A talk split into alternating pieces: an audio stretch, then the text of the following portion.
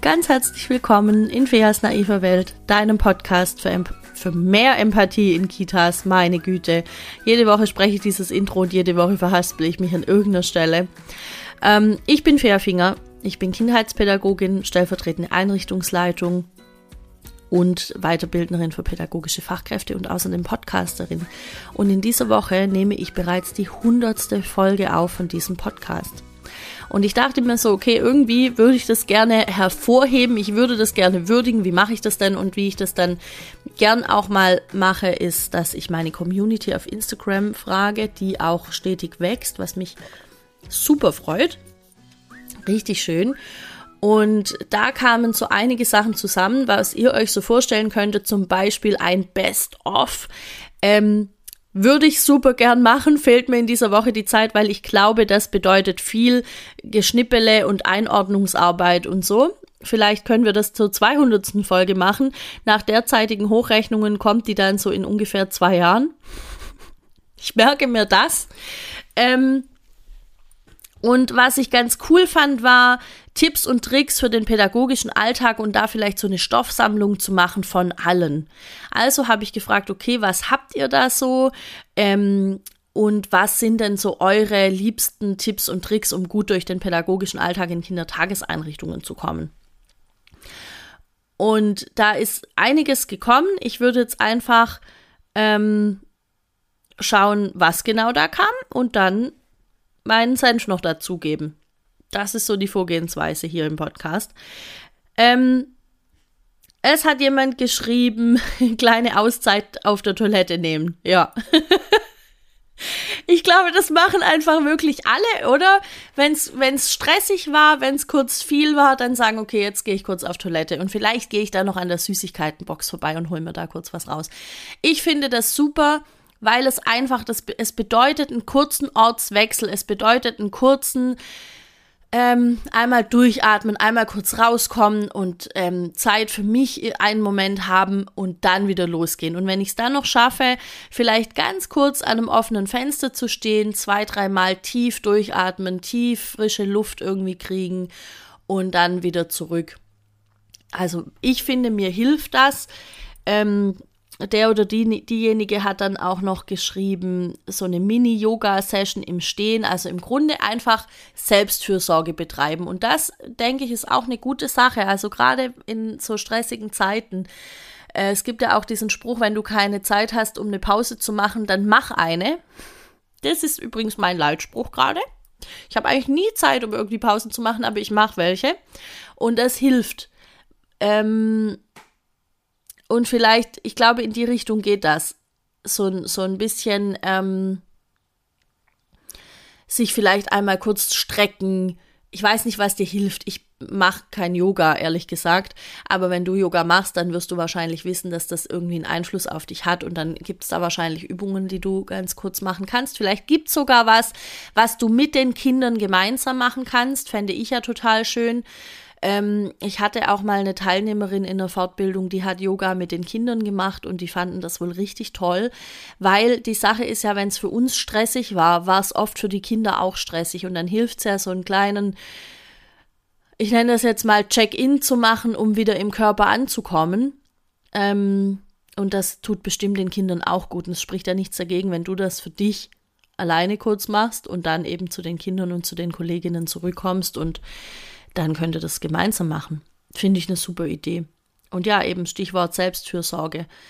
Achte einfach ein bisschen auch drauf, was ist für dich gut. Also, wie gesagt, mir hilft einmal kurz Richtung Toilette laufen. Vielleicht ist es auch nur einmal kurz über den Flur laufen und am Fenster stehen bleiben und mich drüber freuen, dass draußen die Bäume grün sind oder dass draußen Schnee liegt oder ähm, mich an irgendwas orientieren, was heute im Tagesablauf noch Schönes auf mich zukommt, um um dann wirklich wieder bei mir anzukommen, ähm, vielleicht zu überlegen, wie geht es mir gerade, was brauche ich gerade wirklich. Und ich glaube, diese, diese Momente, so kleine Inseln, das dürfen wir uns einfach auch schaffen im Alltag, weil die Erfahrung zeigt, das wird niemand machen. Es wird niemand von außen kommen und sagen, ah, ähm, und jetzt gehen wir bitte mal alle einmal und gucken, was wir irgendwie brauchen, sondern wir, wir dürfen das selbst übernehmen. Und das ist schön, weil es auch Selbstwirksamkeit bedeutet und weil es auch bedeutet, wenn ich weiß, wie ich für mich sorgen kann, dann kann ich es anderen vorleben.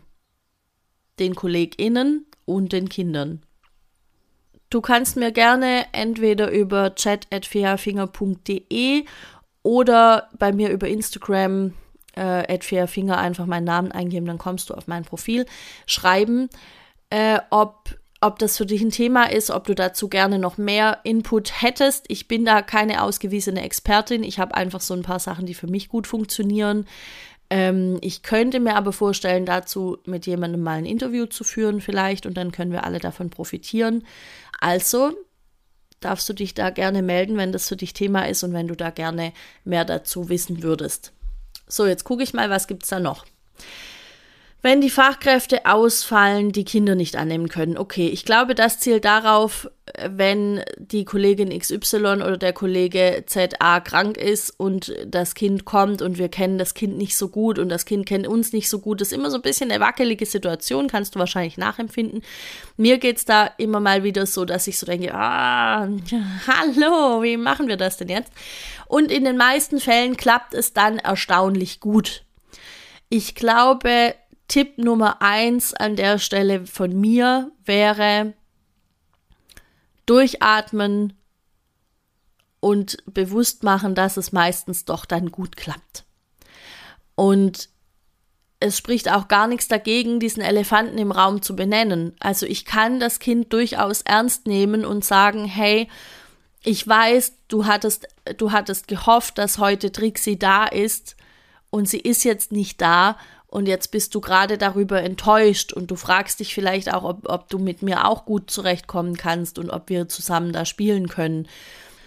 Sag mir doch, wie du sonst morgens ankommst, wenn, wenn, äh, wenn du mit Trixie da bist. Oder im besten Fall weiß ich, was Trixie jeden Tag mit dem Kind macht als, als Ritual und dann kann ich daran anknüpfen. Dann kann ich zum Beispiel sagen, hey, ich weiß, du hast gestern doch ähm, ihr habt doch dann zusammen das Puzzle gemacht oder ihr habt doch zusammen in der Bauecke den Turm gebaut. Hey, komm, wir probieren einfach, ob wir auch so einen Turm bauen können. Und manche Kinder können sich darauf schon einlassen. Und manche Kinder, und das muss dann nicht mal unbedingt was mit dir und mit der Situation zu tun haben, die hatten vielleicht schon einen stressigen Morgen oder irgendwas. Ähm, und dann drehe ich noch mal eine Runde. Dann sage ich, ja, du wolltest jetzt gerne, du wolltest gerne noch zu Hause bleiben. Das war jetzt schön zu Hause. Ähm, mit, mit deinen Eltern oder wen auch immer und vielleicht hast du schon zu Hause was Tolles gespielt. Was hast du denn gespielt? Und manchmal geht es auch darüber. Also ich glaube, erstens mal Druck rausnehmen und zweitens darauf vertrauen, dass ich Zugang zu den Kindern bekommen werde. Wir, ihr, ihr seid Fachkräfte, du bist eine Fachkraft und du wirst mit Kindern arbeiten, vermute ich, weil du Kinder gerne magst und dann wirst du auch da einen Zugang finden. Genau. Ich hoffe, das hat die Frage mh, mm, beantwortet. Dann gibt es einen Tipp von einer Hörerin, nehme ich an. Ähm, und zwar sagt sie, ihr Tipp sind erstmal zweckfreies Material und vor allem selbsterklärende Materialien. Weil, wenn die Kinder dadurch sich als Expertinnen und Experten erkennen und das vielleicht auch benennen, hilft das uns und den Kindern. Und das finde ich ein super Tipp. Also erstmal ähm, überhaupt drauf zu schauen, dass es Materialien sind, die, die nicht an einen Zweck gebunden sind, finde ich super wichtig in Kindertageseinrichtungen.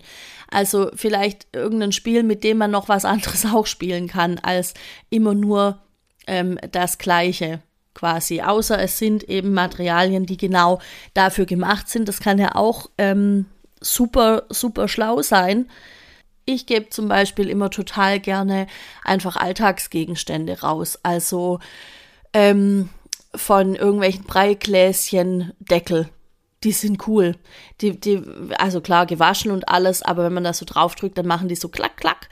Und das ist super lustig. Das mögen die, das mögen die Kinder total gern, zumindest in der Krippe. Ich könnte mir aber vorstellen, wenn das eine ausreichend große Menge ist, also richtig viele davon, dass das auch für die Kindergartenkinder interessant ist, weil man kann damit bauen, man kann damit irgendwelche Sachen, also transportieren hin und her, man kann vielleicht damit irgendwelche Spiele machen, wo man mit so einem Gummi die Dinger hin und her schießt auf den Tisch oder so.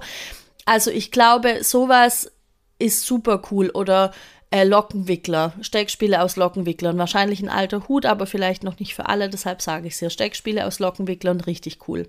Wir hatten damit sogar mal so eine Art Wurfspiel. Wir hatten so eine Fließdecke und haben da Lockenwickler so draufwerfen lassen von den Kindern. Das könnte man natürlich dann noch zielgerichtet machen, also sagen, hier schmeiß mal auf den blauen Punkt oder schmeiß mal auf den roten Punkt oder so. Ähm, das war richtig witzig, weil halt diese, das, das sind die, ich weiß nicht genau, was das für Material ist, diese Lockenwickler, das sind wie so ein bisschen wie Klett und die kleben dann da dran fest. Richtig lustig. Ähm, sowas zum Beispiel. Also einfach Materialien, wo nicht von vornherein klar ist, aha, das ist wohl jetzt hier die, die, äh, diese Schnecke da, kennst du vielleicht von Fisher Price, so ein Plastikding, so ein Steckspiel und wenn die ähm, Steine da reinfallen, dann dudelt die unten irgendeine Musik. Ähm, Finde find ich jetzt nicht so gelungen in der Kindertageseinrichtung. Ähm, generell finde ich Plastikspielzeug nicht ganz so angebracht. Ich habe gerne Naturmaterialien. Und da gibt es ja unheimlich viel. Und meine Erfahrung ist auch, wenn es viel Material ist, also viel vom gleichen, viele, was weiß ich, Joghurtbecher, wäre in dem Fall Plastik, aber eben nicht extra dafür hergestelltes Plastik und es macht keine Musik. Ähm, Milchkartons, Klorollen, whatever, ja, wenn ihr das noch dürft in euren Einrichtungen, so hygienetechnisch und so weiter, dann bietet so Zeug den Kindern an. Das ist richtig cool, was die da draus alles bauen. Es geht so ein bisschen in Richtung ähm, Psychomotorik dann auch ein Stück weit. Oder auch ähm, Mathe, also viele, also Mengen erfassen und so. So, der nächste Tipp kommt von Janine. Janine hat einen meiner Lieblingsaccounts auf Instagram. Und zwar ist das Herzpunkt Pädagogik. Wenn du da noch nicht folgst und du das noch nicht angeschaut hast, dann mach das unbedingt. Ähm, also seit ich auf Insta aktiv bin, bin ich, glaube ich, mit Janine vernetzt und es macht mir super viel Spaß, ihre Inhalte zu verfolgen und ähm, auch ihre Stories und also generell, die macht da richtig gutes Zeug. Das heißt, schau dir das gerne an. Ähm, unbezahlte Werbung deshalb, weil sie auch einen Online-Kurs hat und mittlerweile, glaube ich, auch Live-Seminare gibt. Oder also kein Kurs, sondern es sind Online-Seminare, zu denen man sich anmelden kann. Da geht es darum, wie kann ich selber die Rahmenbedingungen in meiner Kita vielleicht verändern, was, was, was gibt es für einen Plan B, wenn mir die ganze Zeit Leute ausfallen und solche Sachen. Also es ist richtig cool. Deshalb unbezahlte Werbung, weil Janine weiß nichts davon, dass ich sie hier erwähne. So. Und sie hat geschrieben, wenn ich merke, ich komme in die Bewertungsschlaufe, 4, 7, 8 Atmung. So, ich gestehe, ich habe keinen Plan, was das ist, aber nach einem Blick in meine Suchmaschine im Internet meiner Wahl wird klar, die 478 Atmung ist eine tiefe rhythmische Atemtechnik, die äußert, äußerst entspannend wirkt und nicht nur Ängste lösen kann, gelassener macht und einen zu hohen Blutdruck senken kann, sondern auch bei Einschlafstörungen hilft und insgesamt für eine höhere Stressresistenz sorgt. Das ist ja mega cool. Höhere Stressresistenz, das können wir alle brauchen. Ähm, ich sage jetzt hier ausdrücklich dazu, ich lese das aus dem Internet ab, es ist kein Heilversprechen. So, ähm, jetzt, wie wird das gemacht? Bei geschlossenem Mund vier Sekunden lang durch die Nase einatmen, für sieben Sekunden den Atem anhalten, acht Sekunden lang durch den Mund ausatmen. Beachte dabei folgendes: Lege beim Ausatmen die Zungenspitze auf das Zahnfleisch direkt hinter deinen oberen Vorderzähnen. Okay. Ja, cool. Also, ähm, ich kannte das tatsächlich nicht. Ich glaube, ich werde das mal probieren. Was ich kenne, ist ähm, was anderes. Das ist so eine, so eine, glaube ich, Wechselatmung. Wahrscheinlich kommt das auch irgendwo vom Yoga. Ähm, wo man, ich glaube, mit dem Ringfinger und mit dem Daumen immer abwechselnd irgendwie die Nasenlöcher zuhält und dann ein- und ausatmet. Ich weiß nicht mehr genau, wie das geht. Genau, deshalb kann ich es nicht erklären.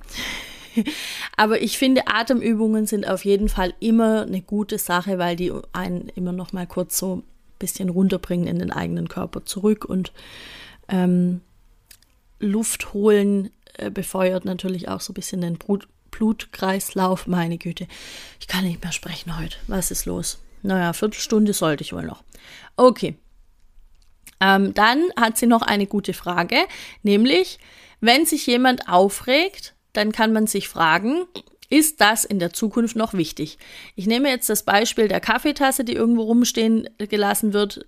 Kollegin A hat es stehen lassen, Kollege B regt sich darüber auf. Und dann wäre die Frage, die sich Kollege B in der Situation stellen darf, ist das eigentlich in der Zukunft noch wichtig? Nee.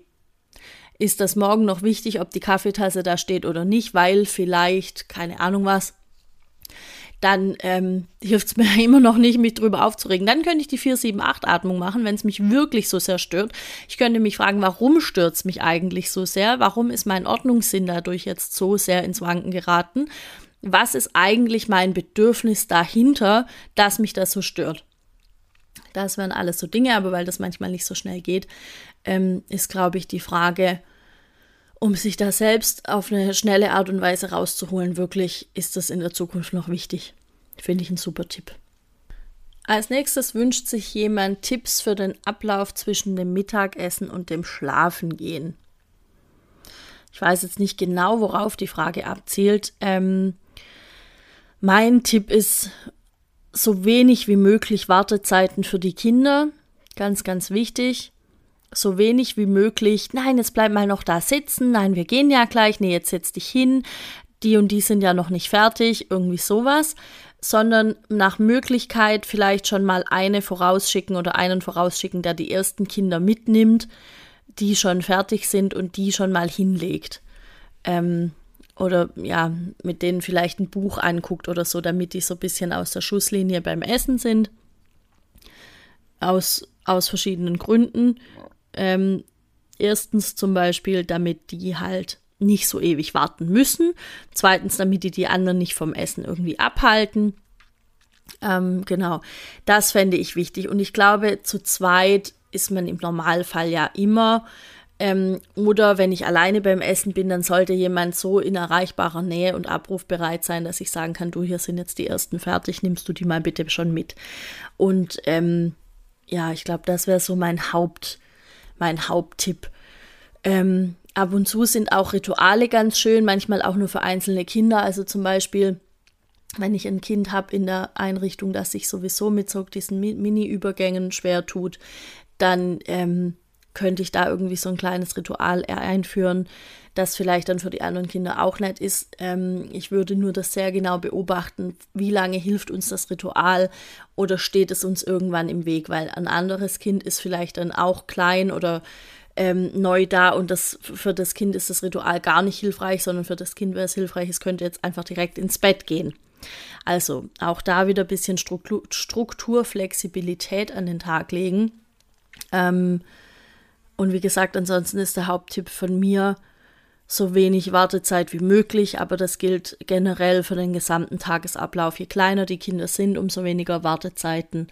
Und ähm, auch dieses, ja, und wir überbrücken das dann noch mit einem Lied. Ja, das kann man machen. Das finde ich als Tool äh, eine gute Sache, wenn ich heute zu wenig Leute bin oder so.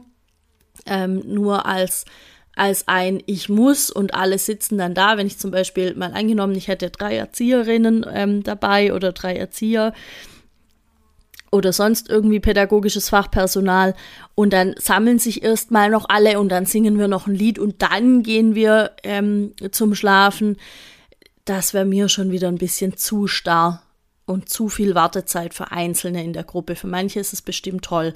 Also wie gesagt, ich würde da schauen, wenn wir so Rituale machen, dann vielleicht für die, die es brauchen und für die, denen, das, denen, denen es wirklich hilft und nicht für alle unbedingt in der Gruppe.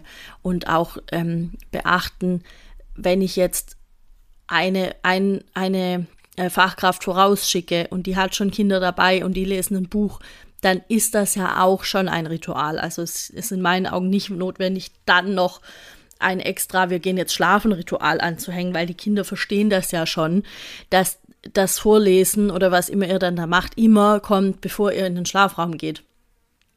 So, fertig.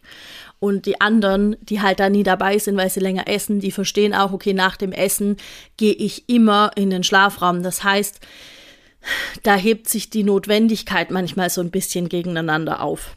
Ich hoffe, ich habe das jetzt verständlich erklärt. Für mich ist einfach wichtig, dass die Kinder ins Bett kommen und dass sie schlafen, wenn sie müde sind. Und wie gesagt, wenn, wenn ihr den Eindruck habt, euch hilft so ein Ritual, ja, dann macht das unbedingt, ja, natürlich. Also ich glaube, es ist ähnlich wie letzte Woche in der Folge, in der, in der es äh, Fragen zum Schlafen ging. Für mich, ich erhebe ja, ich erhebe nie übrigens Anspruch darauf, dass das alles äh, ähm, absolut die einzige Wahrheit ist. Ist es nicht. Es sind einfach die Dinge, mit denen ich bisher am besten Erfahrung gemacht habe. Und äh, jetzt habe ich meinen Faden verloren. Ach so, es ist ein bisschen wie mit dem Schlafen in der Folge letzte Woche oder mit, der, mit, den, mit den Fragen dazu in der Folge von letzter Woche. Es gibt vielleicht nicht die eine Patentlösung. Und manchmal gibt es eine gute Lösung und halt nicht sofort. Manchmal ähm, brauchen manchmal braucht es ein bisschen Zeit. Also Fachkräfte haben, glaube ich, manchmal den Wunsch, das muss jetzt nicht auf die fragende Person zutreffen, äh, aber so allgemein, ähm, Fachkräfte haben manchmal den Wunsch oder die Vorstellung, dass es nur einen, einen bestimmten Tagesablauf braucht oder ein bestimmtes Ritual oder einen bestimmten Rhythmus, damit möglichst alle Kinder oder damit die Kinder irgendwie dann da mitkommen, damit das irgendwie gut läuft. Und meine Erfahrung ist, dass das zum Teil stimmt und zu einem anderen Teil manchmal eher hinderlich ist. Und manchmal dauert es eine Weile, bis eine Gruppe irgendwo hinkommt oder bis einzelne Kinder irgendwo hinkommen in ihrer Entwicklung, damit sie bestimmte Dinge halt mitgehen können. Und ähm, ich denke, das, das, dürfen wir. Also wir dürfen ja auch einfach sagen, okay, das dauert jetzt halt seine Zeit und so ist es noch nicht. Was ich nie mache, nie, nie, nie, ist ähm, Kinder an einen Tagesablauf anpassen, weil es mir jetzt gerade irgendwie so reinläuft. Also wenn Kinder hungrig sind, sind sie hungrig, wenn Kinder müde sind, sind sie müde. Und auch wenn dann gerade irgendwas anderes auf dem Tagesablauf steht, dann geht die Befriedigung der Grundbedürfnisse in meinen Augen einfach vor. Je kleiner die Kinder sind, umso wichtiger wäre mir das. Umso wichtiger ist mir das. So, dann ähm, wünscht sich jemand Angebote beziehungsweise Tipps zu Angeboten von Schütttabletts im Gruppengeschehen oder ähnlichem. Naja, das kommt halt drauf an. Also, wenn ich das wirklich in der, in der Gruppe anbiete, solche Schütttabletts, dann sollte ich halt so viele Tabletts davon haben, dass möglichst viele Kinder da mitspielen können. Weil sonst ist es halt immer nur ein Kind oder vielleicht zwei und alle anderen müssen entweder warten und je kleiner die sind, umso schwieriger fällt denen das. Ähm, und die anderen müssen die ganze Zeit dann ihr, ihr Tablett verteidigen gegen die anderen in der Gruppe. Das heißt für mich als Fachkraft, dass ich die ganze Zeit sagen muss, nee, jetzt lass das mal, aber das hat doch gerade und so. Oder auch umgekehrt, jetzt hör mal auf, die Kinder immer so böse hier wegzuschubsen. Ist auch so geil, ne? Immer so böse. Jetzt hör mal auf, die Kinder hier wegzuschubsen ähm, die tun sich ja da weh und dann führt das eine ja zum nächsten. Ne? Dann es ja weiter mit, wenn du jetzt nicht aufhörst, dann kannst du nicht mehr an dem Tablett spielen und dann geht jemand anderes dahin. Und dabei konnte das Kind gar nichts dafür, sondern ich habe es einfach nur ganz blöd aufgebaut. So, also ich würde gucken, dass ich dann möglichst so viel Platz habe, dass viele damit dran teilhaben können und dass ich auch rechtzeitig erkenne, wenn vielleicht ein Kind kein Interesse mehr daran hat, damit man dann auch tauschen kann. Und sollte das nicht möglich sein, dann würde ich tatsächlich die zwei, drei, die sich wirklich dafür interessieren, ähm, rausnehmen aus dem Gruppengeschehen und das im Flur machen oder im Essbereich oder so. Und wenn ihr zu wenig Leute seid, dann ähm,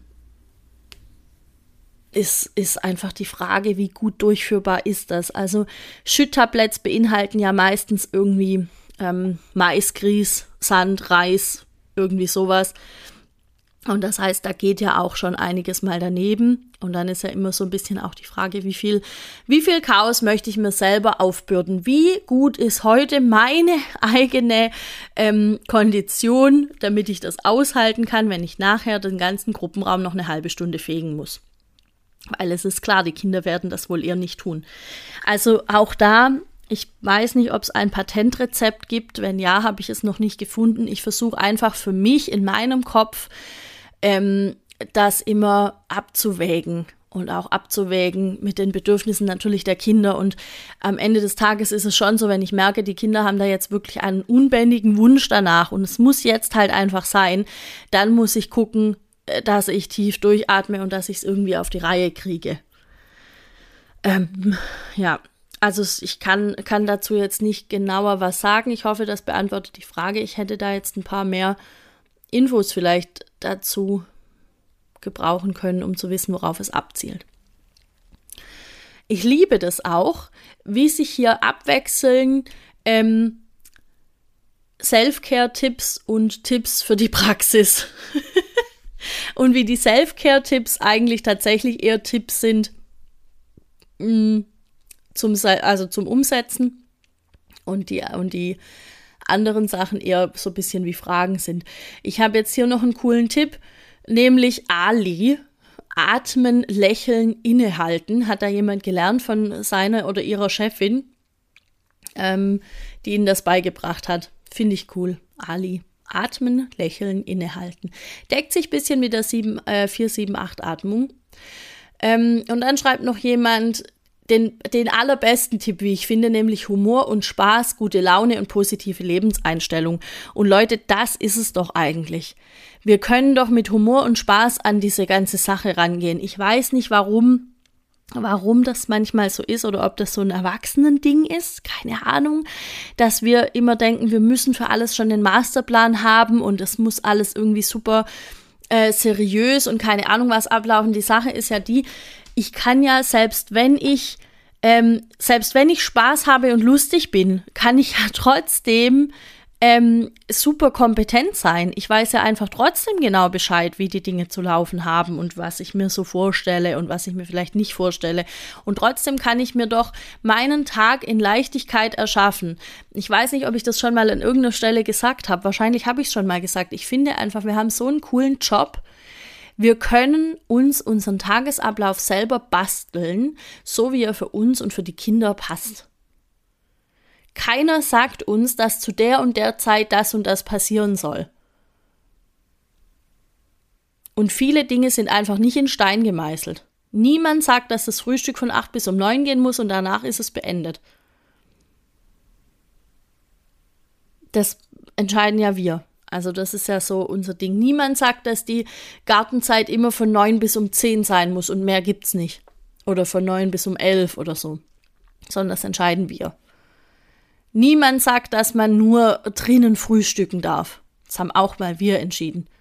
Wir können einfach sagen, hey, bei schönem Wetter, die Kinder kommen an, wenn die Bock haben, gehen die direkt raus und dann können die draußen essen und können den ganzen Tag draußen sein. Ja, warum denn nicht? Gibt es irgendwie was Besseres? Weil wenn man dann Fachkräfte fragt und sagen, ja klar, draußen sein, voll, voll wichtig. Ähm, das heißt, Humor und Spaß und eine positive Lebenseinstellung finde ich auch. Gehört eigentlich in jede Kita, weil auch vor dem Hintergrund, dass eben ähm, Kinder ja merken, wie es uns geht oder wie wir die Dinge sehen. Ähm, ja, ich glaube, so können wir das stehen lassen. Gut, dann hatte ich letzte Woche ja in der Folge am Ende schon gesagt, ich überlege mir die naive Welt in eine lange Sommerpause zu schicken. Und ich habe jetzt die Entscheidung getroffen, dass es tatsächlich eine sehr lange Sommerpause geben wird. Das erste Mal in der Geschichte der naiven Welt. Äh, letztes Jahr ist es auch so ein paar Wochen ausgefallen, als Estrella so krank war und irgendwie so viel auf einmal kam. Ähm, dieses Jahr habe ich entschieden, mache ich einfach eine Sommerpause, weil ich eine Pause mache. Ich mache einfach eine Pause hiervon. Ähm, und ich glaube, das wird vielleicht für alle ganz gut sein. Ich habe in letzter Zeit auch immer wieder gehört, oh Gott, ich fange gerade erst an, den Podcast zu hören und ich komme gar nicht hinterher. Also hier, bitteschön, ich hoffe, du kommst hinterher jetzt. Wahrscheinlich, bis du das hier liest, ist die Sommer, äh, hörst, ist die Sommerpause vorbei. Ähm, mein Plan ist folgender. Mein Plan ist, dass es im September, also Anfang September, wieder neue Folgen geben wird. Dann wieder jeden Mittwoch um sieben, wie das, wie das bisher auch war. Ähm, und bis dahin werde ich auf jeden Fall äh, auf Insta regelmäßig Dinge veröffentlichen und vielleicht werde ich auch ein bisschen öfter ähm, im Newsletter was schreiben. Das heißt, ganz verzichten musst du nicht auf die Gedanken von mir aus der naiven Welt. Wenn du Bock darauf hast, dann abonniere super gerne den äh, Insta-Account und auch den Newsletter. Das geht, also Newsletter abonnieren kannst du auf meiner Homepage feafinger.de. Du kannst weiter mit mir in Kontakt treten auf chat.feafinger.de und auf mein, über meinen Insta-Account. Ähm, genau. Und dann werde ich einfach jetzt im Juli ein bisschen ein bisschen mehr entspannen und dann im August mache ich auch richtig Urlaub und im September hören wir uns hier wieder. Und ich freue mich sehr, wenn du dann wieder am Start bist. Wenn du das nicht verpassen möchtest, dann klicke beim Podcast auf Folgen. Ähm, äh, das geht auf Spotify auf jeden Fall. Ich weiß nicht, ob das auf den anderen Plattformen auch geht, aber solltest du den Podcast über Spotify hören, dann klick einfach auf Folgen und dann wirst du informiert, sobald ich eine neue Folge hochlade. Aber wie gesagt, das wird Anfang September sein. Es ist also eine lange, lange, lange Sommerpause. So, bis dahin wünsche ich dir jetzt erstmal alles Gute. Du fährst wahrscheinlich auch irgendwie in Urlaub oder wirst Urlaub haben. Ich hoffe, du hast einen sehr, sehr schönen Urlaub. Ich freue mich auf jeden Fall von dir zu hören und ich freue mich, wenn du mich wieder hörst. Bis dann. Ciao.